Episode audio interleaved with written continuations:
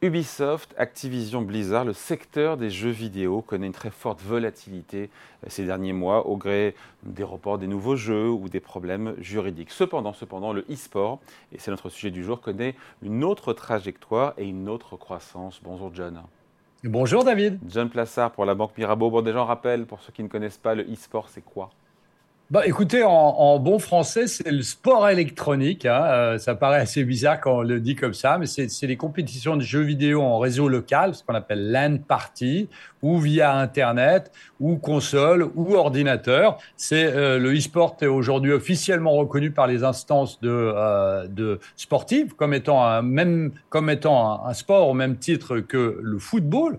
Et je ne sais pas si vous regardez, par exemple, le site ou le journal de l'équipe, eh bien vous avez une partie sur le e-sport. Donc on a eu une, démocratisation, c'est pas nouveau, hein, mais on a eu une réelle démocratisation ces dernières années et ces derniers mois sur un sport qui s'appelle le e-sport. Bon, et le secteur est en croissance, forte croissance? Forte croissance. Hein. en 2023, on était à 1,6 milliard de dollars estimés pour le e-sport contre 900 euh, millions en 2018, avec une croissance qui est une croissance de 8,3%. Alors on voit que c'est, ça commence à être, euh, comme on dit, euh, mature, mais avec une croissance de 8,3%. C'est très intéressant de regarder ça et surtout de voir que c'est quelque chose qui, selon certaines personnes, ne devait pas durer. et on voit que, évidemment, on a de plus en plus de compétitions de e-sport dans le monde. Est-ce que les profits ne tardent pas un peu à venir pour les acteurs du secteur?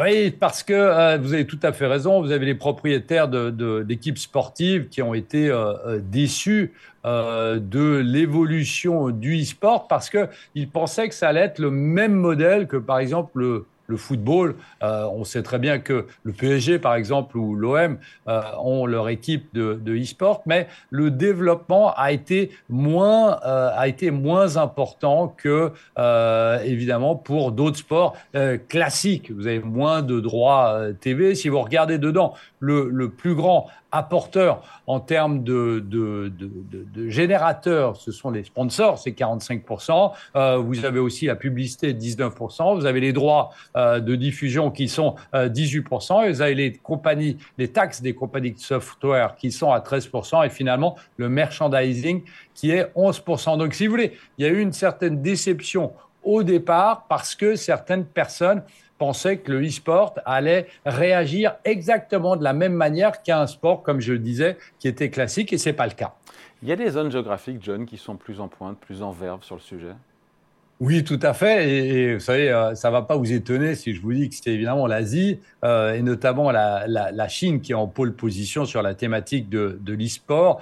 On imagine, oh, enfin, on estime aujourd'hui qu'il y, y, a 215 millions de fans de e-sport euh, en, en, Asie, avec, avec comment s'appelle, 165 millions qui sont des joueurs réguliers. donc c'est énorme. Hein, et si on regarde en Europe, eh bien, vous voyez que ceux qui sont le plus accros euh, au e-sport, c'est surtout la Suède et la Suisse. Euh, ça peut paraître assez bizarre. évidemment, il y, a, beaucoup de, joueurs en France aussi, mais c'est euh, sur, les, sur les réponses qui ont été faites sur un sondage assez récent, eh bien, on voit que c'est la Suède et la Suisse qui sont les plus à même d'être dans ce type de sport.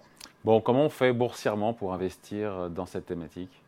Alors, vous avez des, des sociétés cotées. Alors, vous l'avez très justement dit, euh, David, en préambule, c'est-à-dire c'est pas des, jeux vidéo, c'est vraiment un sport. Hein. Euh, et donc, vous avez des, thématiques et des entreprises qui sont cotées en bourse. Vous avez une société suédoise qui s'appelle Modem Time, ou sinon, vous avez des, ETF, c'est-à-dire des, des, groupes de plusieurs valeurs qui sont sur cette thématique. Nous avons notamment celle qui s'appelle ESPO-US ou sinon Hero, H-E-R-O-US, qui sont des ETF euh, qu'on peut regarder de très près parce qu'ils sont euh, vraiment focalisés sur le e-sport et pas seulement sur les jeux vidéo. Et donc, il y a historiquement moins de volatilité que l'attente, par exemple, vous l'avez dit pour Ubisoft. Ubisoft, vous voyez que le cours de bourse bouge beaucoup euh, juste avant le lancement d'un nouveau, euh, d'un nouveau jeu ou le retard sur le lancement d'un nouveau jeu. Donc c'est assez intéressant à regarder et c'est une thématique assez mature. Et boursièrement, ça donne quoi? Bah, Boursièrement, alors on, a vu qu'il y avait eu un, boom, évidemment, durant la période du, Covid. Ça ne va pas vous étonner, puisque les gens jouaient au e-sport dans le, depuis chez eux. Euh, et maintenant, on a vu qu'il y a eu une consolidation sur ces valeurs parce que, euh, eh bien, les, il y avait une espèce de bulle dessus et c'est en train de repartir parce que, comme je le disais avant, on est dans une situation, on a quand même une croissance de, attendue de plus de 8% ces prochaines années. Donc, en termes de secteur mature, c'est quelque chose qui, avec une croissance de 8,3%, est quelque chose de très intéressant à regarder. Allez, merci beaucoup. Point de vue signé John Plassard pour la Banque Mirabeau. Merci John. Merci David.